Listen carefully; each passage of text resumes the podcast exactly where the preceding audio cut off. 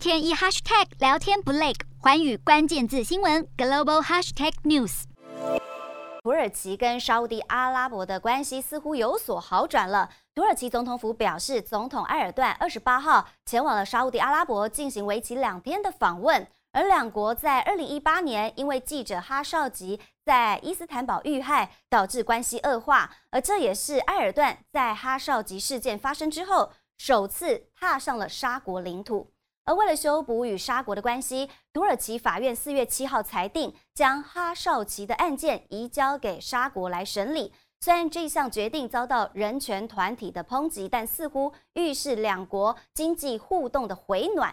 而这次土耳其总统埃尔段与沙乌地阿拉伯国王沙尔曼会晤，就双边检视两国关系的各个面向，并讨论如何强化合作。针对区域和国际事务，也交换了意见。